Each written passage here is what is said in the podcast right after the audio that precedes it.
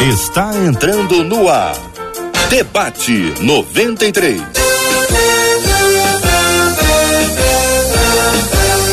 Realização 93 FM. Um oferecimento Pleno News. Notícias de verdade.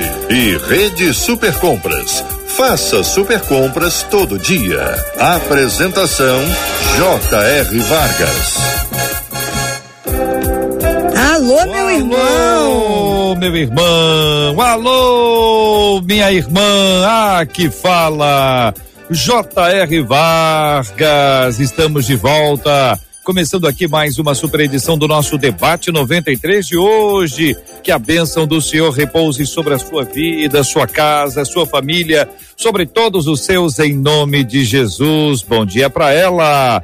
Marcela Bastos. Bom dia, J.R. Vargas. Bom dia aos nossos queridos ouvintes. Como é bom a gente começar mais uma semana firmados no amor de Deus, esse amor que cuida de nós em cada detalhe. E a gente vai nessa certeza para mais uma super semana aqui no Debate 93. Amém. Bom dia para os nossos queridos ouvintes, para os nossos amados debatedores já presentes aqui na 93 FM para interagir com você, para falar com você nessa hora, para ouvirmos a voz, encontrarmos aqui o pastor Sérgio Elias, o doutor Antônio Geraldo, a ministra Damares, todos os três estarão conosco no debate 93 de hoje, onde você pode naturalmente interagir com a gente. Fala, Marcela, qual a nossa interatividade do debate 93 de ah, hoje? Corre lá na nossa página do Facebook Facebook, é Rádio 93 101.3 FM. Já chega dando aquela curtida e compartilhando, avisando que o debate de hoje tem um tema super relevante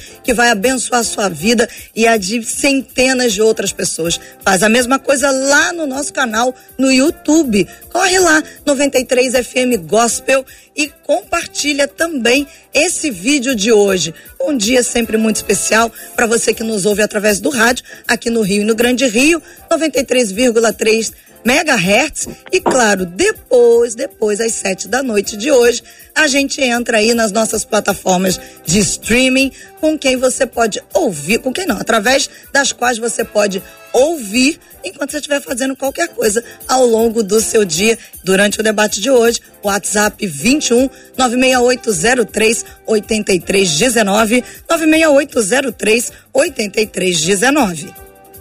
Muito bem, minha gente. Pastor Sérgio Elias, bom dia. Como vai o amigo? Tudo bem? Bom dia, meu querido amigo, Reverendo JR. Bom dia, Marcela Bastos. Meu bom dia também ao doutor Antônio Geraldo. É um prazer participar com ele, com a ministra Damares Alves. E meu desejo é que esse debate possa, de fato, contribuir, tocando num tema tão delicado, mas tão importante como o suicídio. Doutor Antônio Geraldo, muito bom dia. Seja igualmente bem-vindo ao debate 93 de hoje. Eu te agradeço pelo convite. Para mim, é uma grande felicidade, enquanto coordenador da campanha Setembro Amarelo ABP-CFM, estar aqui com vocês e poder dar orientações que vai ajudar a nossa população. É sempre muito bom poder fazer isso. Muito bem. Marcela Bastos e a ministra Damares. Estamos aguardando. Ela já fez o teste com a gente, está chegando aqui. A equipe está colocando ela no ar. Muito bem, só para dar essa prestação de contas aos nossos ouvintes, uma vez que anunciamos a presença dela, ela já está se conectando para participar conosco do debate 93 de hoje, diretamente de Brasília, provavelmente. Então, estamos nesses ajustes para que eh, possamos recebê-la em breve. Mas nós vamos começar conversando sobre esse assunto com os dois meninos que estão à mesa conosco hoje aqui. No Brasil são registrados mais de 13 mil suicídios todos os anos e mais de um milhão no mundo. O suicídio tem se tornado cada vez mais próximo de nossas casas e famílias. O suicídio está em todas as faixas etárias, é uma coisa desesperadora. Ah, o ato do suicídio e as tentativas que vão se multiplicando ao longo dos anos por motivos diversos.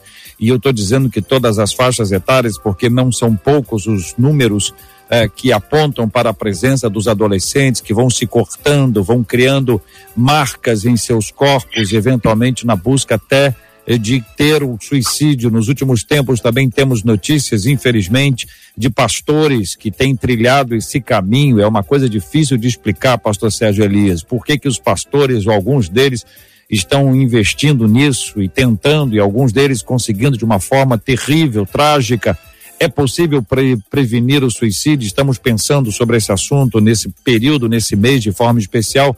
As famílias, que é muito importante que a pessoa que pensou ou tem pensado nessa hipótese comece a avaliar como é que fica a família. Alguns, inclusive, fazem isso para punir a família, mas esquecem de que a família tem mais gente, às vezes é para punir uma pessoa especificamente. Mas vamos começar é, falando um pouco sobre essa luta. Doutor Antônio, começo ouvindo o senhor sobre o problema que a gente tem vivido, não é recente, não é novo, mas cada vez mais presente, que é a marca do suicídio na família brasileira. Bom, muito bem. Você fez uma pergunta e é interessante que eu já vou até aproveitar para te ajudar na pergunta. Veja bem, quando você fala assim, pô, pastores fazendo isso, né, isso acometendo pastores também, também acometem psiquiatras e que lidam com isso todos os dias na profissão. Sabe por que, que isso acontece? Porque praticamente 100% de quem apresenta um quadro destes é porque está doente. É porque ele está doente e não obteve ajuda. Praticamente 100% daqueles que suicidaram ou tentaram suicídio é porque tem alguma doença mental não tratada ou maltratada, ou tratada sem ter tido a resposta adequada. Então, hoje, o que nós vemos é que precisamos ter ações mais claras, mais diretas, mais objetivas, como, por exemplo, a ação suas de abrir um programa desse, né, para poder discutir sem medo, com toda coragem, mas sempre fazendo o que precisamos fazer, agir. E agir também responsavelmente. Porque muitas pessoas têm falado muito sobre esse tema, mas não conhecem, não sabem nada do ponto de vista de suicidologia, do ponto de vista de conhecimento científico sobre esse tema, e acaba que a informação fica incompleta pelas metades. E aí é muito perigoso. E o que vocês estão fazendo aqui é realmente glorioso, porque é fazendo para levar o conhecimento científico, a parte familiar, a parte da igreja, mas não deixando passar mensagem errada que não seja aquela que é baseada no que tem resultado. Isso é muito bom. Muito obrigado por isso. Alegria tê-lo conosco. Creio que vamos ajudar os nossos ouvintes. Penso sempre em quem está vivendo uma crise, que em geral é o que acomete alguém no momento de crise, numa hora em que a pessoa não consegue enxergar uma solução, uma alternativa. Estamos aqui para anunciar o Evangelho de Cristo. O Evangelho de Cristo traz alternativas, saídas, portas abertas, livramentos. A ação de Deus é plena, é completa e nós precisamos aprofundar essa reflexão, Pastor Sérgio Elias. Como o senhor eh, observa isso dentro de cada família? O senhor está nos Estados Unidos há muitos anos, tem conhecimento de causa eh, no exterior e também no país a sua perspectiva sobre esse assunto. Nós vamos a, apertando um pouquinho mais aqui para ouvir a opinião dos queridos. Pastor Sérgio Elias. Bem, a JR, é, toda vez que eu sou convidado para participar de alguma conversa que orbita em torno do tema do suicídio, eu me sinto é, como quem pisa em ovos, porque eu sei que do outro lado da conversa há sempre alguém que, escutando, que ou já perdeu um ente querido, um amigo, um familiar, para o suicídio ou que está considerando tirar a própria vida enquanto nos escuta, ou que em algum momento da vida já cogitou, já especulou o suicídio como saída para um drama robusto na sua vida. Então, eu quero expressar aqui, obviamente, a nossa empatia, a nossa sensibilidade com os nossos ouvintes, considerando que é um tema extremamente delicado. É muito bom ter pessoas como o doutor Antônio Geraldo que militam profissionalmente na área da saúde mental. Uh, do meu ponto de vista, que imagino que será mais relacionado à fé e à, à igreja e à religião, uh, esse é um drama com o qual uh, nós lidamos frequentemente nas nossas comunidades de fé. Claro que eu não vou aqui, de forma alguma, expor ninguém da minha comunidade, mas ao longo de quase 40 anos de pastorado, suicídio tem, sim, visitado a minha prática de aconselhamento às famílias e já uh, tive a tristeza de celebrar funerais de pessoas jovens que cometeram suicídio, ligadas a famílias da igreja. Pessoalmente, eu tenho na minha própria história familiar alguém da minha própria família que, eh, lamentavelmente, tirou a vida uh, pela via do suicídio. Uh, então, é de fato um tema extremamente sensível. Uh, quando o assunto toca os pastores, aí a questão se torna ainda mais delicada. É, como você mencionou, eu estou morando nos Estados Unidos já há 25 anos e vocês aí no nosso querido Brasil têm tomado conhecimento né, através das mídias que vários pastores aqui nos Estados Unidos é, tiraram a própria vida, não somente aqui, mas em outras partes do mundo. Mas nós temos é, alguns incidentes aqui que de fato abalaram a comunidade cristã, uh, como o caso não muito relativamente recente do pastor Jared Wilson, e eu posso mencionar o seu nome porque foi publicado na, nas mídias. Um jovem pastor, seus 30, 30 e poucos anos de idade, pai de três filhos, de uma mega igreja na Califórnia, alguém poderia ser considerado um pastor bem-sucedido, autor de diversos livros. Ele mesmo liderava um ministério de ajuda a problemas de saúde mental. E, curiosamente, no dia em que o pastor Jared Wilson cometeu suicídio, pela manhã ele havia celebrado o funeral de um membro da sua igreja que havia cometido suicídio. Ah, e isso é, é, importante pensar nisso, JR, e doutor Antônio, Marcela e, e demais ouvintes, porque isso nos leva exatamente na direção daquilo que o pastor, que o doutor Antônio mencionou há pouco. Todos nós lidamos com algum tipo de drama que nos faz precisar de ajuda. Pastores sempre foram vistos como uh, pessoas diferenciadas do ponto de vista espiritual. Pessoas que talvez não precisem tanto de ajuda, porque eles são aqueles que estendem a mão, são aqueles que oferecem aconselhamento, oferecem apoio espiritual e emocional, mas a verdade é que todos nós, pastores, psiquiatras, seres humanos em geral, em algum momento da vida precisaremos de alguém que nos estenda a mão e queira Deus que essa mão estendida venha através de ajuda qualificada, profissional, sensível e eficaz.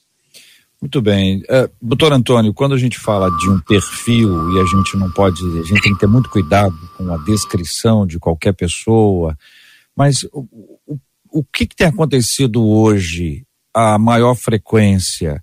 É porque a gente toma mais conhecimento, isso sempre aconteceu no número que, que está acontecendo, ou algumas causas desse tempo novo, desse isolamento, da pandemia, dos, dos, uh, da, da internet, o quanto isso tem mexido com a cabeça das pessoas? Veja bem, J.R. Vargas, o que, que nós temos? há mais ou menos 30 anos, nós tínhamos um índice altíssimo de morte por AIDS. Um índice altíssimo de mortes por doenças cardíacas, por cânceres, leucemias. Quando o pastor Sérgio Elias chegou nos Estados Unidos, todas essas doenças matavam muito. Essas doenças todas, nós passamos a ter tratamento adequado e as mortes caíram caíram assustadoramente, graças a Deus. Só que morte por suicídio, óbito por suicídio, ele tem subido aqui no nosso país. E subido muito.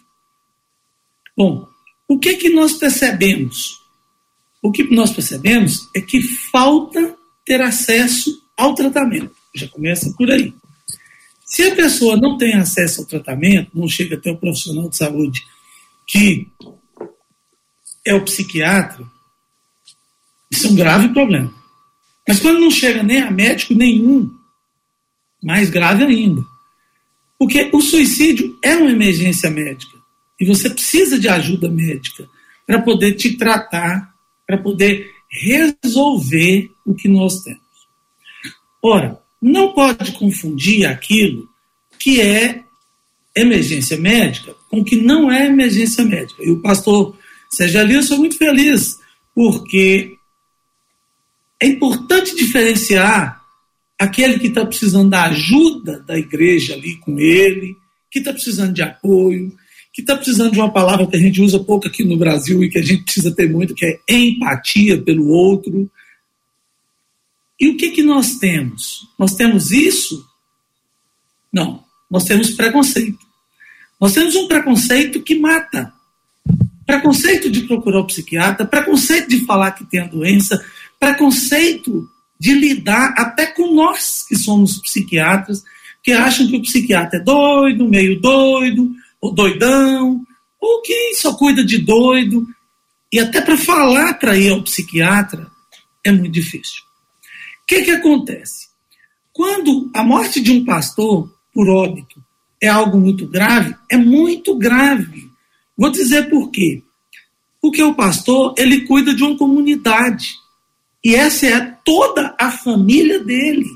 E de todos aqueles, o pastor faz parte da família. Quando uma pessoa qualquer suicida, de forma direta, ali, imediata, você impacta aí seis a nove pessoas, seis a nove familiares. Só que quando é um pastor, ora, ora, são quantas famílias? São quantas pessoas que você impacta diretamente? Há, há relacionamento de forma indireta, em escada, em escala, de se atingir pessoa comum, até 50, 60 pessoas e que sentem muito sobre aquilo. E é fato isso? Claro que é. Você imagina um médico que suicida. Quantos pacientes dele serão impactados? É muita gente. É, é uma perda muito grande, é um problema muito grande. Um pastor que tem sobre sua égide, sobre seu cuidado, o, o, o, pastor Sérgio, o senhor falou que era uma, grande comunidade, né? Quantas mil pessoas, o senhor tem ideia? Uh, doutor Antônio, eu não tenho essa informação, mas quando se fala em, em, mega igreja, ou mega church, como se diz aqui nos Estados Unidos, está falando aí de no mínimo mil pessoas congregando, daí para cima. Pronto. Então imagina mil famílias, de forma direta e de forma indireta. Isso é muito. E o que, que acontece? Muitos médicos, e aí eu peguei, vou pegar aqui a minha profissão e a profissão do pastor Sérgio, para poder dizer o seguinte: muitos médicos se sentem é, é, que são superdeus assim, não adoeço. Ah, não posso procurar ajuda? Como é que eu vou procurar um psiquiatra? Eu sou médico. Muito pastor acaba também cometendo esse erro. Uhum. Tem o pensamento, sabe que está pensando alguma coisa negativa, ruim, leva por um lado, que é o lado, às vezes, religioso. Não, mas eu não posso ter isso, não. Mas peraí, peraí, peraí. O que é religioso é religioso, o que é doença é doença. Depressão, doença, ela é como é uma diabetes, ela é como uma pneumonia, ela é como é uma dor crônica no ombro, no, é, é, é, no braço, no estômago, e que precisa de abordagem médica e que precisa de tratamento médico. Uhum. Se essas pessoas não fazem essa abordagem médica, não fazem o tratamento médico, o que, que vai acontecer com a doença? Ela vai envelhecer. Então a gente chama de cronos, que é tempo. Então, crônico, dizer, de muito tempo. E doença que cronifica, doença velha, que envelhece sem tratamento, qual vai ser o futuro disso? Nenhum. É só coisa ruim. O que não trata, não melhora. E essa doença, por exemplo, depressão, ela é uma doença que contamina demais. Tem aquele desenhozinho que vocês vão lembrar que fica assim: ó oh, vida, ó oh, céus, ó oh, não sei o quê, ó, só de sofrimento, de sofrimento, sofrimento. Por quê? Porque a depressão ela é assim, ela contamina. E aí tem aquelas pessoas que ficam assim: Fulano, J.R. Vargas, é muito sistemático. Sim. Sistemático é. Uma hora ele está assim, outra hora ele está assado, de manhã ele está de um jeito, à tarde. Não, ele está doente. Não, Beltrano é muito fechado. Você não brinca com ninguém, não conversa com ninguém. Ah, Marcela, você conhece alguém assim? Ah, conheço, né? Todo mundo conhece. Então, pessoas muito sistemáticas, muito fechadas, ou que muda muito o humor. E aí acha que aquilo é normal. Não é normal. Isso é doença. Doutor Antônio, não tem quando, jeito. quando uma pessoa tem um problema é, no joelho, ela vai procurar um ortopedista que é especialista em joelho, porque está absolutamente consciente de que, que aquela dor é dor no joelho e precisa ser resolvido, senão ela não anda. Ela vai ter dificuldade para andar. Quando a gente fala de questões emocionais ou psíquicas, é, são áreas mais complexas para a maioria até para se criar um diagnóstico. Para ampliar isso um pouco, pastor Sérgio Elias, não são poucas as vezes em que nós tomamos conhecimento de alguém que diz: olha, eu tenho é, pensado em atentar contra a minha própria vida porque eu tenho ouvido vozes. E nem sempre é uma questão esquizofrênica. Em alguns casos é uma questão espiritual, que precisa ser tratada de forma espiritual, mas também não se pode espiritualizar tudo. Afinal de contas, nós temos todos os complexos de vida, sendo corpo, alma espírito, sendo dicotomista ou tricotomista, conforme a linha. De igual forma, nós temos as diferenças que aí estão. Então veja que não é uma coisa simples de tratar, de se tratar. Agora, ela ganha complexidade quando se trata de tratar o outro. Tratar o outro, então, ficou mais complexo ainda, porque boa parte das pessoas, e vocês sabem muito bem disso, que convivem com alguém que atentou contra a própria vida, diz: Olha, eu não percebi, não tinha essa característica. Às vezes não é uma pessoa que muda tanto de humor, nem é uma pessoa metódica, às vezes uma pessoa absolutamente extrovertida, que aparentemente não tinha razão para isso. E que as pessoas mais próximas dizem: olha, por que, que eu não. Até se culpam, até se culpam, por que, que eu não percebi? Por que, que, que eu não consegui ver isso? São, são muitos os casos em que isso vem acontecer recentemente aqui ah, no, no, no, no, no Rio houve um caso de um, um homem que matou a esposa, que atingiu os dois filhos e saltou do alto do seu prédio, abraçado com seus dois filhos, e toda a família veio aparecer sob a mão dele. E os colegas não entenderam, porque aparentemente estava tudo bem. É a diferença. O joelho dói, e a gente não anda. A mente, às vezes, camufla e boa parte das pessoas pode não dar o sinal de que alguma coisa não está indo bem. Pastor Sérgio Elias, doutor Antônio Geraldo, quero ouvi-lo sobre esse assunto quando o tema é outro. Começo com o senhor, pastor Sérgio. Ah, JR, é, você bateu na cabeça do prego. Toda vez que alguém perde um membro da família, um amigo, pela via do suicídio, a conta sempre fica para ser paga pelos sobreviventes. E como eu mencionei há pouco, eu tenho no meu próprio universo familiar um caso trágico de alguém da família que cometeu suicídio e nós tivemos que lidar com essa conta. Esse tipo de conversa nos visitou e diria até que nos visita até hoje de vez em quando. Como é que nós não percebemos? O que foi que nós não vimos? Será que naquele dia em que fulano é, estava assim, é, fechado, tristonho, circunspecto? Será que ele estava pensando em se matar? Por que, que eu não chamei para conversar? Então, é, é, é, o suicídio é, é, muito punitivo, ele pune a todos. Ah, do ponto de vista da fé e da, da, maneira como a igreja vem lidando com esse assunto, ah, percebe-se que logo nos primórdios da história da igreja cristã, suicídio era muito frequentemente rimado com homicídio, até porque foneticamente eles rimam mesmo, né? Suicídio e homicídio. Mas não era apenas uma rima fonética, era uma rima teológica também, é, baseada em, em, episódios na Bíblia como suicídio de Judas. Uh, Judas emprestou um, estigma bastante é, é, é, sombrio e sinistro, né? então, de modo que é, ele acabou sendo paradigma é, do suicídio na fé cristã, e somado a isso, a lei de Moisés, que explicitamente diz não matarás. Então, a leitura que a igreja fazia nos seus primórdios, e atravessando toda a, igreja, a Idade Média, e até algumas décadas atrás, eu diria, era é, condenar severamente o suicida. No passado, inclusive, o indivíduo que cometia suicídio não podia ser sepultado nos cemitérios que eram administrados geralmente pelas igrejas, pelas paróquias. As famílias eram marcadas para sempre quando tinha um membro nelas que cometia suicídio. Mais recentemente, eu diria algumas décadas atrás, devido a alguns episódios de suicídio envolvendo pastores, padres, ministros, líderes religiosos, parece-me que a igreja, na sua liderança, percebeu a necessidade de rimar suicídio não necessariamente, embora seja desaconselhável, ninguém vai aqui sugerir de forma alguma que o suicídio é uma via aceitável, ele continua sendo o caminho não recomendável para, para a angústia.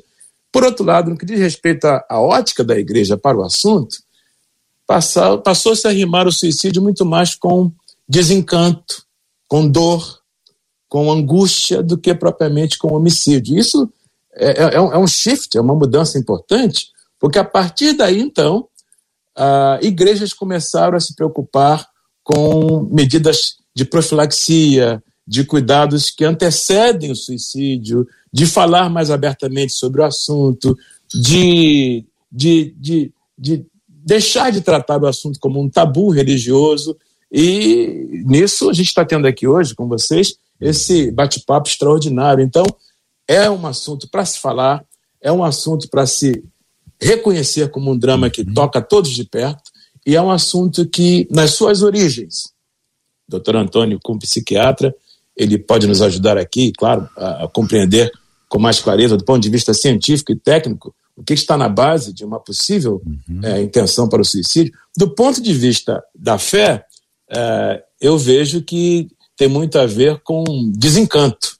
Uh, pastores que cometem suicídio, em geral, quando deixam algum documento, uma carta, um bilhete, falam sobre desencanto. Desencanto com o ministério, desencanto com as crises internas na igreja, desencanto com problemas de divisão entre seus membros, desencanto com o drama da polarização política entre seus membros, pastores que têm perdido membros recentemente por questões políticas, desencanto com a sua própria denominação e, pasmem, alguns até chegam a citar desencanto com o próprio Deus. Por que, que Deus tem abençoado meu colega pastor, cuja igreja tem crescido tanto, e não abençoa a mim? Mas Inclusive. A pergunta, pastor Sérgio Elias, sobre esse assunto, e eu peço a vocês que nos ajudem, é por que que o mesmo vento que sopra sobre A e sobre B, em um é um peso de uma tristeza profunda, mas a pessoa levanta e vai em frente, em outra a pessoa se abate a ponto de cometer o suicídio, ou pelo menos de tentá-lo, ou pelo menos de pensar a respeito desse assunto. O que é que a, a gente pode entender, doutor Antônio, sobre esta este, essa diferença? E eu vou usar essa expressão porque ela ajuda a gente a enxergar mais claramente isso, pedagogicamente, didaticamente, de fato, esse aspecto. O vento sopra sobre os dois. E o que que acontece com um que consegue olhar e falar assim, não, vamos, vamos para frente, vamos resistir, apanhamos, mas vamos ficar de pé. E com outro a pessoa não consegue. Vou pedir ao senhor que nos ajude com essa resposta, a Marcela Bastos, que vai interagindo com a gente, com perguntas, comentários por parte dos nossos ouvintes, informações sobre a nossa ministra também, para a prestação de contas aos nossos queridos ouvintes, já já aqui no Debate 93, porque, gente, chegou a hora de falar de preço baixo, chegou a hora de falar da rede Super Compras, todo dia com preço baixo, bom atendimento e muita variedade. Siga a Rede Super Compras nas redes sociais e não perca nenhuma novidade. Atenção, porque isso é muito importante. Você vai acompanhar, vai receber as informações sobre pre promoções, preço baixo, ações especiais, quem sabe coisas que vão interessar profundamente você. Siga a Rede Super Compras nas redes sociais e fique por dentro das ofertas. Para quem gosta do Facebook, está aí no Facebook, é Super Compras Oficial. Super Compras Oficial no Facebook. E para a turma do Instagram, é Rede Super Compras no Instagram. Rede Super Compras no Instagram é Rede Super Compras com você no debate 93 de hoje. São 11 horas e 30 minutos aqui na 93 FM. Marcela, antes de nós ouvirmos o doutor Antônio, vamos a informações sobre a nossa ministra? Ministra estava em uma reunião com o presidente, mas já está aqui entre nós, acabou de chegar. Bem-vinda, ministra Damares Alves. E antes da gente passar para a ministra, eu quero dizer que os nossos ouvintes estão aqui derramando suas experiências, suas doloridas experiências.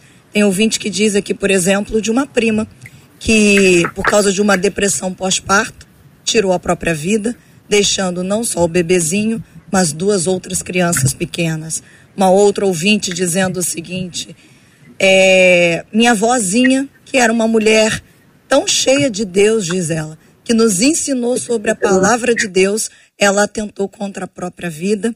Não estamos mais juntas e até hoje nós nos perguntamos o que aconteceu com ela. Aconteceu. E um outro ouvinte dizendo: Olha, gente, eu trabalhei em um local onde constantemente as pessoas tentavam contra a própria vida. Eu, na época, diz ele, achava que era frescura. Mas depois de um revés na minha vida, inclusive que se culminou com a questão da Covid, eu tentei contra a minha própria vida.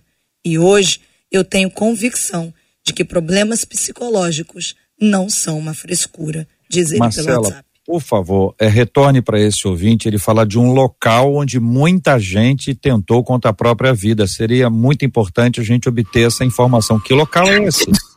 Só um minuto. Só um Sim, minuto. doutor Antônio. É, não podemos citar nenhum local, não podemos citar nenhum meio, nenhuma forma de que alguém tentou suicídio. É, não se faz isso. Se citarmos, nós vamos cometer um erro, vou explicar por quê. Porque aí, pessoas que estão com esse tipo de pensamento na cabeça, eles recebem uma informação de que aquele local, de aquele meio, aquele instrumento, aquela maneira é fatal e aí pode acabar fazendo a mesma coisa. Quando o pastor Sérgio Elias citou, por exemplo, que de manhã o pastor lá nos Estados Unidos, ele fez, celebrou lá o sepultamento da pessoa e à tarde ou à noite ele suicidou, às vezes isso são chamados de gatilhos. Gatilho. E esses gatilhos a gente não pode falar. Então não pode falar eh, nada. Nada assim, ou pulou, ou isso, ou saltou, ou não sei o quê. Tá, tá. Nenhum item que possa ensinar a uma pessoa. Mas você pode falar assim, ah, mas todo mundo sabe disso. Ah, ah não sabe.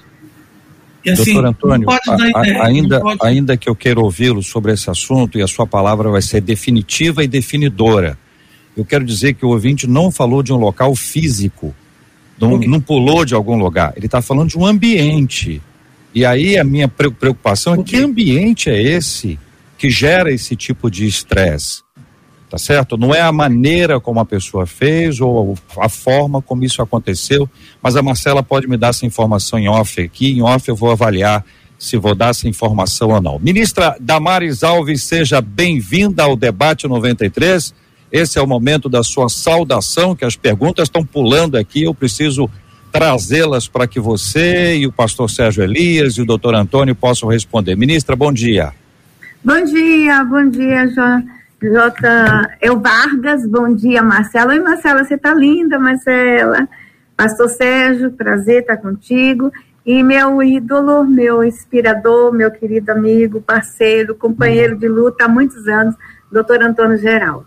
E aí, gente, eu começo falando isso porque é, o doutor Antônio é um parceiro antigo, não do ministério, mas da ministra. Nós estamos nessa luta já faz algum tempo. E por muito tempo a gente esteve triste e angustiado pelas não respostas governamentais para este tema. Mas agora é um novo tempo, é um novo momento, e em parceria com a Associação Brasileira de Psiquiatria, o governo brasileiro tem dado respostas muito precisas. Esse tema é prioridade, a valorização da vida, o enfrentamento, a prevenção do suicídio, da automutilação. É tema primordial para o governo Bolsonaro. E é uma honra dividir a mesa com o doutor Antônio Geraldo. E eu não sei como é que vocês conseguiram, gente, porque esse homem no setembro amarelo, ele não dorme, ele não tem tempo para nada. Mas eu sei que o debate aqui está tá fantástico, a minha assessoria já falou do nível e da participação do público. E aí eu quero mandar um abraço a todos do Rio de Janeiro, a todas as pessoas que estão participando, nos acompanhando. E eu começo dizendo o seguinte: nós estamos abraçando o Brasil como nunca o Brasil foi abraçado. E meu abraço especial às famílias do estado do Rio de Janeiro. Doutor Antônio, pensando naquele aspecto do vento, né, que a gente deu aquela, só um exemplo para fa facilitar, né? Duas pessoas estão passando por circunstâncias não são iguais, evidentemente, mas próximas. A gente olhando de fora diz, olha, o que que o que que existe que e, e se existe a possibilidade da gente identificar por que que isso acontece com A e não acontece com B, ou acontece com B e não acontece com A? Até, muito obrigado aí por a oportunidade de falar sobre isso. Primeiro, eu queria falar que a ministra Damares é uma pessoa que eu amo de paixão, admiro muito, tenho um maior carinho, um maior amor por ela, e eu não poderia, em hipótese alguma, negar uma indicação sua. Todas que você faz, eu sou obrigado a cumprir. Eu me viro na agenda, desdobro, mas eu tenho que cumprir. Afinal de contas, você foi a primeira parceira de primeira linha, de frente, quando eu fui pedir ajuda para que a gente fizesse, fizéssemos um trabalho nesse sentido. Então, eu fazia desde 2014, nós lançamos no Brasil a campanha Setembro Amarelo, quem fez isso foi a, Associação Brasileira de Psiquiatria e o Conselho Federal de Medicina, e nós não tínhamos parceria institucional governamental, e foi a ministra Damares que levou essa parceria para dentro do governo federal e que está fazendo realmente uma política de Estado. É completamente diferente, não é política de governo, que faz muita diferença. E nós temos podido trabalhar, inclusive, com é, vários estados da federação nesse sentido. Obrigado, ministra. Obrigado, obrigado e obrigado. Bom, deixa eu explicar uma coisa, JR. Você tem me dado umas colocações ótimas para eu mostrar exatamente onde é que, é que está o fator doença, o que diferencia enquanto doença. Isso é muito bom para que as pessoas possam entender o que você está trazendo e a sua expertise e inteligência de trazer isso dessa maneira muito boa. Todos nós aqui somos iguais. Todos nós temos características físicas iguais, mas nós temos heranças diferentes. E se geneticamente eu tenho uma herança de um gênero de depressão, ou de pânico, ou de ansiedade, ou de transtorno alimentar, ou de esquizofrenia, ou outra psicose, em algum momento da vida, algo pode atuar e fazer com que isso ecloda. Isso vai depender do quê? De uma coisa que as pessoas têm chamada adaptabilidade. Então, é a sua capacidade de adaptação às situações extremas na vida. Tem gente que tem mais adaptabilidade, tem gente que tem menos adaptabilidade. A população chama isso de resiliência. Só que eu não gosto de resiliência, porque resiliência é ligada a metais. E nós somos seres humanos, a gente tem adaptabilidade. Então, alguns se adaptam mais fácil às questões ruins da vida e outros têm maior dificuldade. Quantas vezes alguém é, com muito menos, mas muitíssimo menos perseguição já adoeceu do que, por exemplo, sofreu Damares, por exemplo. A ministra Damares teve situações dificílimas de perseguição de todos, mas ela tem alta adaptabilidade, ela tem alta resiliência, ela tem uma capacidade de transformar. Onde ela busca isso? Fisicamente e também mentalmente e espiritualmente. Hoje está provado que a espiritualidade é um fator de proteção. Veja bem, espiritualidade é um fator de proteção. Então, pessoa, pessoas altamente espirituais, elas têm um fator maior. Elas adoecem menos, têm situações menos prevalentes no dia a dia. Então, pessoas iguais, irmãos gêmeos, e que têm condutas diferentes. Eu estou falando de gêmeos homozigóticos e que têm condutas diferentes, reações diferentes. Eu quero lembrar sempre, gente, que suicídio é uma emergência médica e só tenta quem está precisando de ajuda. Toda vez que eu falo, eu digo isso para dizer para quem está nos ouvindo: se tiver esse pensamento, essa ajuda, liga para o SAMU, liga, pede ajuda. Pede ajuda para a pessoa que estiver dentro da sua casa, não importa quem seja essa pessoa, pode ser a pessoa que está trabalhando, pode ser seu filho, pode ser sua mãe, quem quer que seja, peça ajuda. O SAMU já está com treinamento pelo governo federal. Isso era um sonho, algo que eu quis demais. Eu fui falando isso e pedindo e tal. Com a força da Damares, com a força da Mayra Pinheiro, nós conseguimos já iniciar treinamento para o SAMU. Aí eu falo assim, mas Damares, o que, que ela tem a ver com o Ministério da Saúde? Eu e a ministra Damares já ouvimos isso. Já ouvimos isso de ministro que saiu do governo, que achava que ela estava lá fazendo o quê aqui? Fazendo tudo. É a família. A família e são os direitos humanos. Nós temos direito de ter acesso a tratamento. Então, hoje, nós temos um SAMU que iniciou o tratamento para fazer emergência em psiquiatria. Até porque nós não somos pacientes de segunda categoria ou terceira categoria que não têm direito. Então, em toda a história do SAMU, só agora nacionalmente está acontecendo. E melhor, pessoal, que Damares tem tentado há muito tempo fazer uma linha direta. O Disque 100 existe, funciona super bem. O Disque 180 existe, funciona super bem. E no final desse ano nós vamos ter o 196, que vai ser a única hotline no Brasil para prevenção e suicídio, porque nós não temos no Brasil nenhuma linha direta que faz prevenção ao suicídio. Não temos. Nós vamos ter pela primeira vez com profissionais de saúde atendendo lá 196. Então, se você me traz um assunto, eu sou médico, sou psicólogo, sou psiquiatra, eu tenho condições de te atender e te orientar. Nós não temos nada no Brasil que faz isso. Por que, que chama hotline? Né? Eu não gosto muito desse nome, não, mas assim, por que, que chama uma linha que protege a vida, que é uma linha da vida, que é o nome que eu mais gosto? Porque você dali vai encaminhar, e essa 196 vai fazer isso, te encaminha para o SAMU, te faz um georreferenciamento para onde perto da sua casa você vai ter um serviço ambulatorial, ou um CAPS, ou um serviço médico, ou um serviço de saúde em geral, para você ser atendido. E a equipe te atende, e a equipe cuida de você e manda para a equipe de saúde mental, que é a equipe que vai tratar do seu quadro psiquiátrico. Lembro, lembro, as doenças mentais matam. Por isso é emergência médica. Uhum. E se não é uma doença mental, é uma outra necessidade, é uma necessidade de chamar a atenção da pessoa estar fazendo aquilo. Nunca acredite nisso. Acredite que quem falou em suicídio vai tentar. E aí não pensa que cão que ladra nessa situação, que ele não creu, que morde. Ele morde sim, que a pessoa comete o, o, o óbito por suicídio. Então, esse cuidado de falar, essas orientações, é porque nós estamos caminhando junto. Treinando SAMU, treinando SAMU, vamos ter, ter um 96, que vai ser uma linha da vida, que vai proteger, vai direcionar, e o mais importante, que eu quero elogiar aqui a Damares com o Disque 100 e o Disque 180. Tudo é gravado.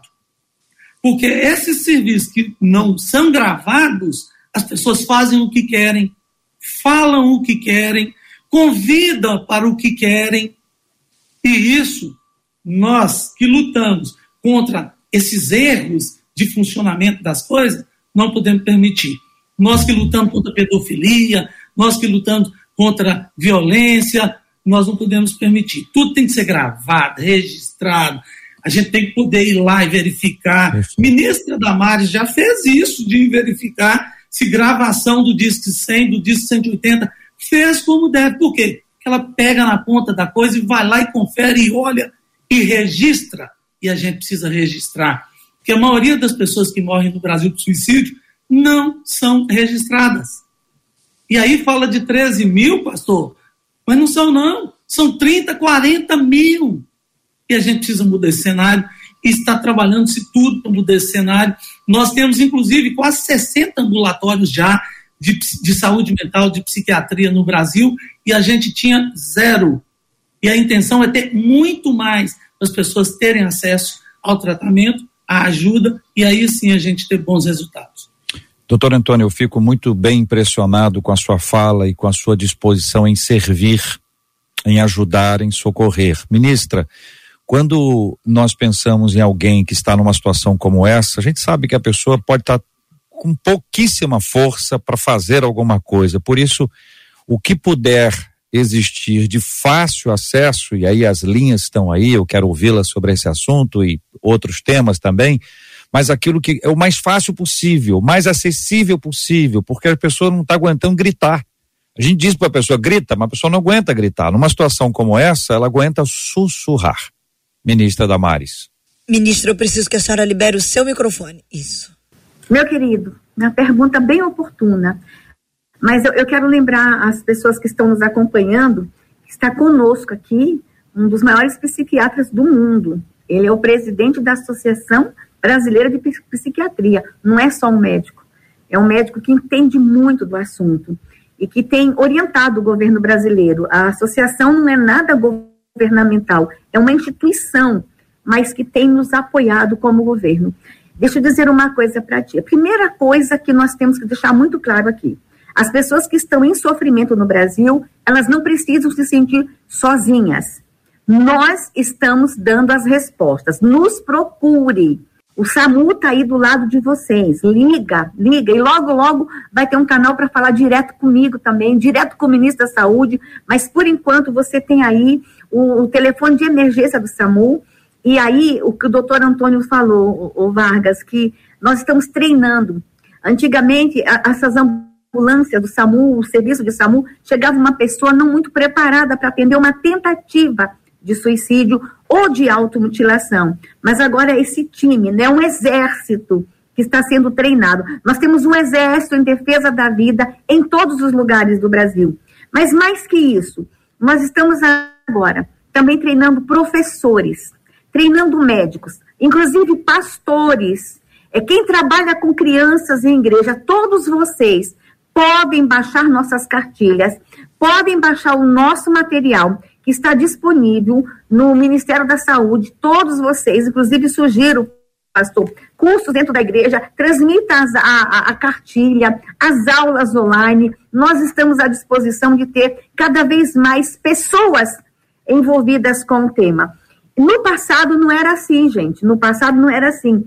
Eu me lembro que antes deste governo, eu e o doutor Antônio Geraldo, a gente batia da porta do MEC. E não tinha nada no MEC sobre prevenção ao suicídio e automutilação. A gente batia na porta do Ministério da Saúde e as portas eram fechadas achavam que não, não precisa ter isso. O que, que acontece em 2019? O presidente Bolsonaro sanciona uma lei, e aqui a gente precisa falar dessa lei, é a lei 13.819-2019.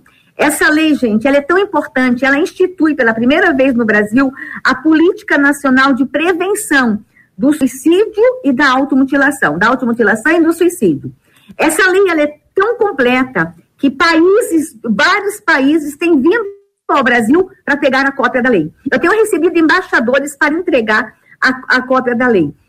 Essa lei que recebe o nome de Vovó Rose. E Vovó Rose é uma amiga muito querida minha e do doutor Antônio Geraldo, que teve a sua neta de 15 anos, é, que perdeu sua neta de 15 anos para o suicídio. E quando essa menina morre, a gente descobre em Brasília meninos de 11 anos se suicidando, 9 anos, 10 anos. E aqui quero falar que tem suicídio, sim, entre crianças e adolescentes. Vamos começar a falar. Essas, nós estamos com crianças e adolescentes no Brasil em processo de sofrimento. Essa lei cria um comitê nacional, e o presidente Bolsonaro cria um comitê com cinco ministros. Agora, não só o, o da saúde que cuida. No passado, quando eu ia lá, perguntava: o que está fazendo aqui? eu estou fazendo o meu papel como ministra da família. Pois agora o presidente Bolsonaro dá ordem, não é só um ministro que cuida do tema, cinco. E nós estamos trabalhando muito para dar as respostas. Mas aqui fique bem claro aqui. Conhece alguém que está em sofrimento, procure o serviço de atendimento médico urgente. Nós estamos prontos para atender. Papai e mamãe, estamos falando de suicídio, mas temos que falar da automutilação. Nossos meninos estão se machucando. Nossas crianças estão se cortando. Se tiver acontecendo isso em casa, a primeira coisa, não vá castigar seu filho, brigar. Primeira coisa, abrace, acolha. Segunda coisa, vá procurar ajuda. Não subestime esses atos de automutilação. Não subestime, procure ajuda. E nós estamos aqui à disposição dos pais, tanto aqui nesse ministério como no Ministério da Saúde, em diversas ações de proteção da vida, valorização da vida, prevenção do suicídio e da automutilação. Pastor Sérgio Elias, eu preciso ouvi-lo sobre o poder do evangelho nessa hora, o quanto a palavra de Deus, o quanto a vida espiritual. O doutor Antônio já trouxe essa perspectiva da espiritualidade, eu preciso da sua ajuda nesse, nesse ponto, mas antes, ouvindo o doutor Antônio sobre uma perspectiva, doutor Antônio, que é o seguinte: uma pessoa, eu, eu, eu quero, gosto de dar exemplo, o senhor sabe disso, a gente está no rádio, perdemos o contato exatamente agora. Então, daqui a pouquinho a gente retoma o contato com o doutor Antônio. Pastor Sérgio Elias, vamos para o princípio bíblico, o quanto o evangelho pode nos ajudar no momento de crise como essa. Bem, uh, ah, JR, uh, ah, como a gente já mencionou anteriormente, a igreja durante muito tempo, a igreja em geral, uh, teve muita dificuldade de abordar o tema do suicídio, porque sempre havia uma áurea de estigma relacionando o suicídio diretamente com questões de danação espiritual, de condenação, excomunhão, enfim. Uh, graças a Deus que de alguns anos para cá essa perspectiva tem sido modificada pelo fato de que uh, líderes cristãos, pastores, têm tido na sua própria família e eles mesmos, em alguns casos, têm se envolvido com dramas que envolvem saúde mental, depressão, ansiedade e até casos extremos a prática do suicídio. Bem, com relação ao Evangelho, que a palavra de Deus apresenta ah, como ah, mensagem para quem considera o suicídio como uma saída para o seu drama de vida, ah, eu penso imediatamente no texto do Senhor Jesus, no Evangelho de Mateus, capítulo 11, verso 28, quando Jesus disse: Venha a mim, todo aquele que se encontra cansado, sobrecarregado, e eu vos aliviarei. Há uma expressão muito comum aqui nos Estados Unidos que é aplicada a pessoas que se sentem encurraladas, com um drama emocional robusto, achando que a vida não faz mais sentido e que talvez o suicídio seja a porta de saída. Eles usam a expressão tunnel vision, que é visão de túnel, quando o indivíduo olha para a vida e, e, e, percebe a sua vida afunilada, uh, sem saída, sem, sem escape. E aí o suicídio aparece no final do túnel como uma alternativa. Eu, eu quero sugerir que, se você, meu querido amigo, meu querido irmão, seja você evangélico, Perdemos o contato agora com o pastor Sérgio enquanto ele falava sobre esse tema. Daqui a pouquinho nós retomamos. Uh, doutor Antônio, ouvindo o senhor, por favor. JR, muito bom que o pastor estava falando, e aí eu quero explicar por que, que as pessoas é, exatamente pensam nessa questão do suicídio. O que, que acontece? Nós temos uma questão que é uma questão que vem, que ela é dentro do nosso funcionamento neuroquímico, onde a gente tem lá serotoninas, catecolaminas internas, que inclui aí dopaminas, tudo isso aí funcionando lá no cérebro.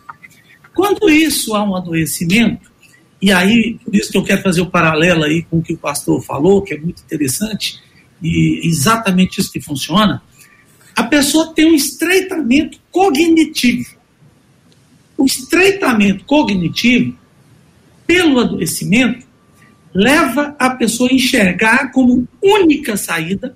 Eu tenho um slide, inclusive, sobre isso. É assim, é o suicídio a minha única saída. Não tem outra. Mas espera aí, como que você reduz tudo da sua vida a essa frase? Que você teve um estreitamento cognitivo. É esse estreitamento cognitivo, fruto da doença, que faz com que você acredite em algo que é inverdade. Essa não é a única saída. Essa é a saída que o seu estreitamento cognitivo está te mostrando. Então você precisa ir pedir ajuda para alargar e sair desse estreitamento cognitivo para não enxergar isso como saída, porque suicídio não é saída. Suicídio não é algo que ninguém deve tentar, ninguém pode andar por este caminho. Só anda porque está doente, precisa de ajuda, precisa tratar. Eu posso precisar de ajuda, qualquer um pode precisar de ajuda. E aí é preciso estar vívido ali, ó, muito vívido na mente, entender que se eu posso precisar de ajuda, eu tenho que ter humildade de pedir ajuda. Eu tenho que acabar com o preconceito e não pedir ajuda. Eu preciso romper essa linha do preconceito. E aí onde nós criamos um termo que chama psicofobia, que é o preconceito contra aqueles que padecem de doenças e transtornos, transtornos mentais e deficiências mentais, em que vai mostrar exatamente este neologismo, mostrar o quê? Vai mostrar que este preconceito estreita, porque você não procura ajuda médica, você não procura um psiquiatra, as doenças são psíquicas, as doenças psicológicas, elas são razoavelmente cuidadas. As doenças psíquicas, elas precisam de abordagem mesmo, imediatamente. Uma pena que, por exemplo, na psicologia tem às vezes posicionamentos. É, somos contra o setembro amarelo, somos contra tudo.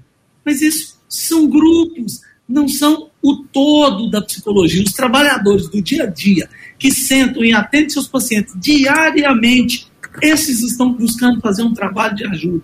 Aqueles que ficam ali sentados é, em ONGs, autarquias, só jogando pedra em tudo, é porque não constrói, só destrói. E aí coloca como se houvesse uma briga entre psiquiatras e psicólogos, que não há psiquiatras e psicólogos se enamoram, se casam, constroem famílias e fazem grandes campanhas juntos para poder ajudar a população. Então, conceitualmente, nós precisamos entender, romper com o preconceito. A campanha Setembro Amarelo, graças à ajuda de todos que estão conosco hoje, é a maior campanha anti-estigma do mundo. Do mundo. A campanha Setembro Amarelo é a maior campanha de prevenção ao suicídio no mundo. Claro que, já conversamos isso, com o Damares já, já conversamos sobre esse assunto, há muita gente que quer falar sobre esse tema sem dominar o tema, sem colocar um grande especialista, que é um suicidólogo. Não adianta. O fato de ser psiquiatra não quer dizer nada. Essa semana, na Faculdade de Medicina da Universidade do Porto, eu vou defender uma tese e aí eu vou poder falar na semana que vem, depois de defender a tese, onde eu fiz uma pesquisa no Brasil, onde eu avaliei o preconceito, o estigma do psiquiatra em relação ao doente mental. E é surpreendente a resposta. Existem psiquiatras com estigma. E profissionais de saúde em geral, muito preconceito que a gente precisa romper. Não, não atende ela agora aí no pronto-socorro, não. Ele que quis se matar, problema é dele. Atende aquele outro ali. Não, ele não quis, não. Ele não desvaloriza a vida, não, ele valoriza. Só que o estreitamento cognitivo faz com que ele não entenda que há uma saída. Uhum. Todos nós valorizamos as vidas. Todos nós valorizamos nossas vidas. Todos colocamos nossa vida como sendo importante. Mas quando adoece, você perde essa visão importante. Uhum. Então, hoje no Brasil, nós estamos cheios de gente é, da Mardes, sabe disso, os chamados palestrantes, os não sei o quê, que falam de tudo sem conhecer, sem estudar e vai falando. E o pastor Sérgio falou exatamente no início aqui. Isso é um assunto muito sério, eu tenho muito cuidado quando eu falo disso, é, tem muita gente nos assistindo e que pode, né, a nossa fala ser um problema para ela. É igual, por exemplo, falar assim: 100% daqueles que suicidam que têm doença mental, praticamente 100%. Aí a família, ah, então foi culpa minha que eu não vi. Não, não. Filho de psiquiatra suicida. Filho de psicólogo suicida. Filho de médico suicida. Não tem culpa da família aí. O que a gente pede às famílias é para que fiquem mais atentas. Uhum. Mas nós vamos ensinar como. Aqui a gente quer ensinar como. Aqui a gente quer mostrar como. Estou prontinho, pastor Sérgio, para fazer um trabalho aí com os pastores que, conforme o senhor colocou, que estão aí com esses pensamentos e acabam cometendo. Isso estão acontecendo também entre padres. Fui procurado por uma comunidade de padres dizendo isso, o excesso de cobrança, o excesso de preconceito, e aí vai um monte de coisa. E esse nome psicofobia nós criamos e fomos criticados por psiquiatra porque estávamos criando esse neologismo. Sabe por quê? Porque eles têm preconceito, mesmo colegas meus com preconceito. Mas eu fui na mesma linha da xenofobia, que é intolerável, a homofobia e outras linhas aí que existem já com nomes pré-formados, que assim, preconceito. Preconceito que é algo que a gente precisa cuidar para que ele não exista para que as pessoas possam pedir ajuda em qualquer situação que esteja e serem ajudadas. É isso que nós queremos. Doutor Antônio, é, essa frase, essa expressão que o senhor trouxe, o pastor Sérgio Elias estava apresentando uma outra, mas indicando a mesma coisa, esse estreitamento cognitivo, não vê solução, não vê alternativa. Há um texto bíblico que nos traz isso de maneira clara, Atos dos Apóstolos, capítulo 16, a partir do versículo 27 é um texto que narra a conversão do carcereiro. E a conversão do carcereiro, ela foi precedida por um estreitamento cognitivo. Diz a Bíblia: o carcereiro despertou do sono e, vendo abertas as portas do cárcere, puxando da espada, ia suicidar-se, supondo que os presos tivessem fugido a hipótese que ele apresentou era lógica, as portas estavam abertas. Houve um terremoto, alguma coisa aconteceu e ele pagaria com a própria vida. Foi num momento como esse, de estreitamento cognitivo, que a Bíblia nos conta que Paulo bradou em alta voz e disse assim: Não te faças nenhum mal, que todos aqui estamos. E eu quero terminar exatamente com esta frase bíblica: Todos aqui estamos. Nós aqui fisicamente, de alguma forma, mas sobretudo nosso Deus que não nos deixa hora alguma. Ele está presente com a gente e perto de você ele tem levantado pessoas. E vou deixar isso bem amplo aqui, hein? São líderes espirituais, irmãos e irmãs na fé, são profissionais, psicólogos, psiquiatras que podem cooperar para que a gente fique bem, sem a impressão de que fomos abandonados, estamos sozinhos ou que estamos vivendo um, uma, um túnel sem nenhum tipo de luz no final dela. Todos aqui estamos, gritou Paulo em alta voz, e o que a Bíblia conta depois mostra como é bom saber que Deus está presente. Não, não entre por um caminho como esse, porque pela graça de Deus hoje houve luz sobre esse assunto no debate 93, Marcela Bastos. E os nossos ouvintes estão agradecendo, viu? Olha, ministra, doutor Geraldo, pastor Sérgio, que uma das nossas ouvintes fala pelo Facebook. Ela diz: parabéns pelo debate 93. Acho que devia ser o mês inteiro com esse assunto. Eu precisei um dia do SAMU e, e eles me ajudaram com uma pessoa muito especial para mim, diz ela. É muito importante a gente saber que há uma política pública e que está sendo muito aproximada da gente. Eu gostaria, já até se me permite, pedir à ministra que repita esses canais de comunicação porque uma outra ouvinte disse aqui pelo WhatsApp, ela falou: "Eu tentei pedir ajuda de pessoas muito próximas a mim. Não houve porque essas pessoas achavam que eu estava com frescura. Isso alguns anos atrás, quando ela tentou contra a própria vida. Mas aí diz ela: "Mas Deus usou uma vizinha que sem saber bateu na minha porta na hora que eu iria tirar a minha própria vida me entregou um livro e através desse livro eu conheci Jesus e a minha história mudou. Mas já que hoje a gente tem canais aí de política pública, ministra, a gente sabe que o nosso Deus, ele move pessoas e a gente tem certeza que também está movendo pessoas através de todos esses canais. Se a senhora puder repetir, tem gente pedindo. Olha, hoje você liga para 192 aí na sua cidade e você fala direto com o SAMU que eles estão prontos para atender no caso de suicídio, tentativa de suicídio, automutilação, tentativa de automutilação. E logo, logo vamos ter um canal direto aqui com o Ministério, com o Ministério da Saúde, para a gente conversar também. Não é só para socorrer na hora, é para a gente conversar. Marcela, é, JR Pastor, é, como pastora, o doutor Antônio disse que não, não pode ter briga entre psicólogo e psiquiatra, entre pastor e psicólogo, entre a ciência e a fé. E como pastor, eu preciso deixar aqui um recado. Atenção, irmãos, nem tudo é diabo, nem tudo é o demônio, nem tudo é espírito mal. Então, nós precisamos estar muito atentos a essa situação, precisamos estar muito atentos a esse detalhe e procurem ajuda. A fé é tudo. Eu, como pastora, tenho que dizer que a fé é tudo, mas os profissionais de saúde estão aí. Essa geração é uma geração que está apresentando doenças mentais. Vamos estar atento a isso, vamos procurar a igreja, mas procurar ajuda imediatamente. E eu quero mandar aqui, por, fim, sei que já está acabando, um recado para as famílias. Atenção, famílias. É, acompanhem os seus filhos nas redes sociais. Acompanhem seus adolescentes, seus jovens. Inclusive, acompanhem os aplicativos de mensagem. Nós estamos encontrando grupos de WhatsApp no Brasil, incitando, incentivando os meninos a se ferirem e a se matarem. Atenção, pais. Fiquem atentos aos movimentos nas redes sociais. Inclusive, eu quero lembrar que em 2019 o presidente da República também sancionou, o presidente Bolsonaro, uma lei que tem pena de prisão de até seis anos.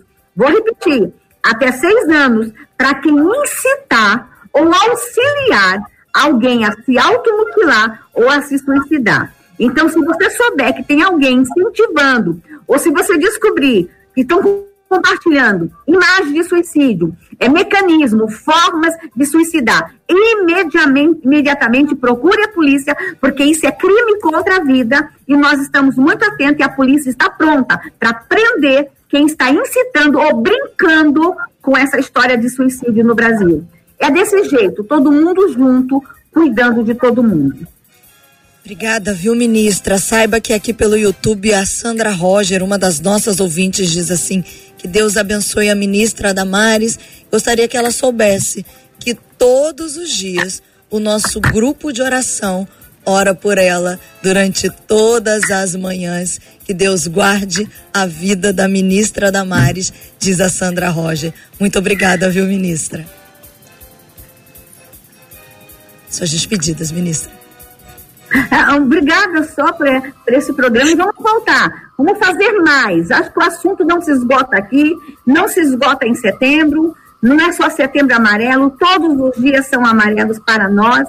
Setembro é o mês de grandes campanhas, mas creio que a Associação Brasileira de Psiquiatria está à disposição da emissora, nosso ministério está à disposição e famílias, vocês não estão mais sozinhos, não sofram sozinhos contem conosco e vamos aí proteger essa geração, proteger todos que estão em processo de sofrimento neste momento. Um abraço e obrigada pelo convite.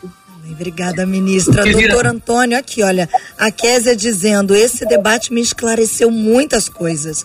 Muito obrigada a cada um dos debatedores. Vocês estão de parabéns. Foi muito esclarecedor. Obrigada, viu, doutor Antônio? Eu que agradeço a oportunidade, para mim, a cada momento, a cada dia, a cada hora que eu ajudo mais pessoas, mais feliz eu me torno. Eu tenho isso como missão de vida. Eu trabalho contra o estigma, contra o preconceito, e em cima disso passei desde 2014 a trabalhar em relação à prevenção da automutilação e suicídio. Por quê? Porque quem mais mata é o suicídio, por causa do preconceito, por causa do estigma. Então são, são questões casadas. Meu Instagram, quem quiser falar, precisar de alguma coisa, precisar de ajuda para ajudar grandes volumes de pessoas, é arroba Antônio Geral. Eu não consigo e nem posso fazer atendimento pessoal por mídia social, nem deve. Mídia social passa uma realidade que ela não existe. Então a gente precisa tomar muito cuidado. As pessoas mostram ali algo que não existe e aí vem os haters, né, que são as pessoas que distratam as pessoas, que fazem mal com as pessoas nos, nos, nas mídias sociais. Então, tem ali, só, ah, a minha comunidade pode ajudar. Programamos, tentamos. Para setembro, minha amiga Damares sabe que é impossível. Mas para o resto do ano, que nós não trabalhamos só em setembro, mas o ano todo e tudo voluntariamente, nós não cobramos um real para nenhuma participação em nada. Nós vamos continuar fazendo, estamos fazendo e pretendemos continuar para ajudar a todos vocês. Cuidem-se, protejam-se e não tenham preconceito. Se precisar de ajuda, isso é sinal de força. Se você receber um diagnóstico psiquiátrico, isso não é uma sentença. Não, é a oportunidade de você reverter e melhorar a sua vida. Porque a partir de então você sabe com o que, que você está lidando e aí você pode tratar. Diagnóstico psiquiátrico de depressão, de ansiedade, de pânico, de esquizofrenia, não é uma sentença. Então vamos nos cuidar. Que Deus nos proteja sempre. Amém. Obrigada, doutor Antônio. Pastor Sérgio Elias, uma outra ouvinte pelo WhatsApp, disse assim: que debate esclarecedor, cheio de sabedoria. Que Deus continue abençoando cada um de vocês. Muito obrigada, viu, pastor Sérgio? Marcelo, eu que agradeço a você, ao meu amigo JR, a toda a equipe do debate por esse tema tão importante, tão delicado, mas ao mesmo tempo tão oportuno. Obrigado também a oportunidade de poder compartilhar a tela com a nossa ministra Damaris Alves. É um prazer uh, poder receber a sua ajuda, como sempre, envolvida com assuntos que envolvem família, mulher, direitos humanos e, além do mais, a nossa companheira de ministério também, sabe das dores e dos dramas do pastorado. Do doutor Antônio uh, uh, Geraldo, um prazer também compartilhar a tela com o irmão. Muito obrigado pelas informações extremamente elucidativas. Mas eu quero, JR, antes de finalizar a minha fala, só voltar aqui ao convite do mestre. Eu estava falando sobre isso quando uh, caí. Uh, Mateus capítulo 11, verso 28. Eu quero ser bem específico nós temos aqui abrangido todo tipo de pessoas, adolescentes, jovens, adultos, homens e mulheres, de todas as camadas, mas como pastor eu quero falar especialmente ao coração do meu colega pastor. Por favor, meu querido irmão, meu companheiro, se em algum momento a possibilidade de tirar a própria vida já atravessou o seu coração, em nome de Jesus, procure ajuda. Claro, procure a ajuda do Senhor, que disse: Venha a mim todo que estiver cansado e eu vos aliviarei. Ao mesmo tempo, entenda que a ajuda de Deus também passa por canais de ajuda profissional. Não tenha vergonha de procurar um psiquiatra, não tenha vergonha de admitir que você precisa de ajuda técnica, não tenha vergonha de procurar um amigo e abrir o seu coração, não tenha medo do estigma, porque na verdade, como alguém que doa a vida por famílias, por sofredores, você, pastor, também merece e precisa ser ajudado. Que Deus te abençoe. Vai aqui a minha simpatia, a minha empatia, a minha sensibilidade por todos aqueles que servem no ministério pastoral e que nem sempre recebem a ajuda que precisam. Eu li há pouco tempo numa revista uh, Influência, uma revista evangélica aqui nos Estados Unidos, uma frase que me chamou muita atenção, dizendo: Pastor, amigo de todos e às vezes sem amigo algum. Pastor, nunca só, mas muitas vezes solitário. Está sempre cercado de muita gente e nem sempre ele tem um amigo, uma ajuda para um tempo de crise. Que Deus te abençoe, meu querido amigo pastor, meu querido colega de ministério. Jesus é a resposta também para nós. Vamos a Ele, porque Ele prometeu alívio. Muito obrigado. Deus abençoe a todos. Prazer participar, JR Marcela, meus queridos irmãos e amigos debatedores. E JR tem muitos dos nossos ouvintes agradecendo sobre o programa de hoje, uma delas a Maria Solange dizendo glória a Deus, que debate abençoado, esclarecedor e edificante. E aqui eu digo, o programa está disponível, você compartilha, replica para que mais vidas sejam alcançadas, esclarecidas, edificadas e essa palavra que gera vida alcance mais e mais pessoas. Doutor Antônio, senhor tem um acréscimo aí, né? O senhor fez uma sinalização de acrescentar algo. Tem, tem, tem. Eu acho que o pastor Sérgio foi maravilhoso no que ele disse. Eu só quero fazer um acréscimo aí, pastor. Quero lembrar todo mundo que está aí o seguinte: foi colocada uma câmera numa cidade nos Estados Unidos que era para cuidar do trânsito. Mas o que acabou acontecendo foi que foi observado que naquele lugar havia muita tentativa de suicídio. E foram atrás das pessoas que tentaram suicídio naquele local, mas que não morreram.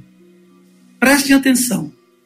Entre o ato da tentativa e onde ele obteria o êxito, segundos depois ele obteria o êxito, como alguns obtiveram esse, esse ato inadequado, as pessoas se arrependeram, se arrependem. Então tem que segurar esse impulso, tem que pedir ajuda, tem de agir efetivamente, porque veja bem, entre o ato e algo que poderia acontecer e perder a vida, arrependeu e nunca mais tentou, nunca mais fez isso na vida. Então, vamos segurar esse impulso, vamos agir, ao invés de tentar, pede ajuda para qualquer pessoa. Agir, porque falar, nós estamos cansados, passamos a vida inteira por falando, falando, falando, falando e nada foi feito. Hoje, nós estamos tendo as respostas, inclusive a Lei 13.819, ela, a Lei Vovó Rose, ela entra em projeto de lei de iniciar em janeiro e ser sancionado pelo nosso presidente dia 26 de abril, menos de quatro meses, uma lei a jato. Por quê? Porque todos nós precisamos realmente agir como está sendo feito né, pelo, pelo Estado nesse momento para nos proteger, para nos ajudar. Então vamos agir e Veio o pensamento, peça ajuda. É isso aí, pastor. Vamos pedir ajuda. Peça a qualquer pessoa. Você vai ser ajudado. Nós vamos orar juntos. Vou pedir à ministra que ore conosco, ministra, por favor. Vamos lembrar de dois aspectos muito importantes aqui, gente. O primeiro deles é o seguinte: o texto que eu li é de Atos. Atos foi escrito por Lucas. Lucas era médico certamente nós vamos ler e vamos, há muita coisa ainda a ser dita sobre o papel de Lucas como médico na vida do apóstolo Paulo e de tantos outros com quem ele pôde conviver. Não perca a chance de procurar a ajuda dos especialistas também. Mas vamos orar também por aquelas famílias que têm essa marca gente que sofre até hoje porque um familiar, porque um amigo passou por isso. E nós temos orado, ministra, há muitos, há muitos anos pela cura dos enfermos e consola os corações enlutados. Vamos trazer mais uma vez esses dois tópicos, agora aplicados também a quem tem pensado e precisa de uma cura física, emocional espiritual e consolo do Espírito Santo para as famílias que sofrem até hoje por causa disso. Ministra, ore conosco, por favor. Nós vamos colocar na prática o que nós falamos aqui. Eu hoje estou precisando de ajuda. Hoje eu estou precisando de oração. Não está um dia fácil para nós aqui hoje em Brasília. Então eu gostaria que o pastor orasse. É dessa forma que a gente vai fazer as coisas dar certo, gente. Reconhecer nossa limitação e que a gente precisa de ajuda. Pastor, eu quero muito que o senhor ore e ore por mim nesse exato momento. Pastor Sérgio Elias, o senhor pode orar conosco, querido, por favor? Com prazer, claro, com prazer. Bendito Deus Todo-Poderoso, nós damos ao Senhor a honra, a glória e a exaltação que só o Senhor merece receber. E ao mesmo tempo reconhecemos as nossas limitações humanas e as nossas necessidades. Na manhã desse dia, nós tocamos num assunto extremamente delicado e sabemos que há famílias inteiras acompanhando o debate 93, alguém que já perdeu um ente querido pela via do suicídio, ou alguém que pode estar nesse exato momento considerando tirar a própria vida. Nós pedimos misericórdia, Senhor. Em nome de Jesus, que o Senhor tenha compaixão de uma maneira sobrenatural de interromper este fluxo, este ciclo, esta tendência para a morte pelo suicídio. Nós, ao mesmo tempo, pedimos consolo por aqueles que já viveram esse drama na própria família, como eu mesmo já vivi na perda de um parente para o suicídio. Que o Senhor traga o refrigério do Espírito Santo. Eu oro, Senhor, pelos profissionais de saúde, eu oro pelos atendentes na área pastoral, na área psicológica, na área psiquiátrica, homens e mulheres como o doutor Antônio Geraldo e tantos outros que têm dedicado a vida a oferecer ajuda profissional e técnica e efetiva àqueles que sofrem os dramas da mente. Que o Senhor os abençoe a todos. Também te peço em favor da nossa ministra Damares Alves, que o Senhor abençoe a nossa querida irmã na sua lida no seu encargo que não é leve, mas que o Senhor sustente a tua filha, que o Senhor continue dando a ela graça, sabedoria e direcionamento. Oramos também, Senhor, pela equipe da Rádio 93 FM, que corajosamente trouxe à mesa este assunto tão oportuno, que através deste debate, luz tenha sido derramada no coração de muitos que precisavam tanto nesta manhã de uma palavra esclarecedora técnica, mas também de consolo espiritual. Abençoa, Pai querido, a nossa nação, nosso querido Brasil, especialmente aqueles que sofrem o drama do encurralamento mental, o drama do estreitamento cognitivo, que eles possam encontrar no fim do túnel a cruz de Cristo, a ajuda do Senhor que disse: Venha a mim, todo aquele que estiver cansado e sobrecarregado, e eu vos aliviarei. Assim oramos em nome de Jesus. Amém. Que Deus te abençoe. Você acabou de ouvir Debate 93.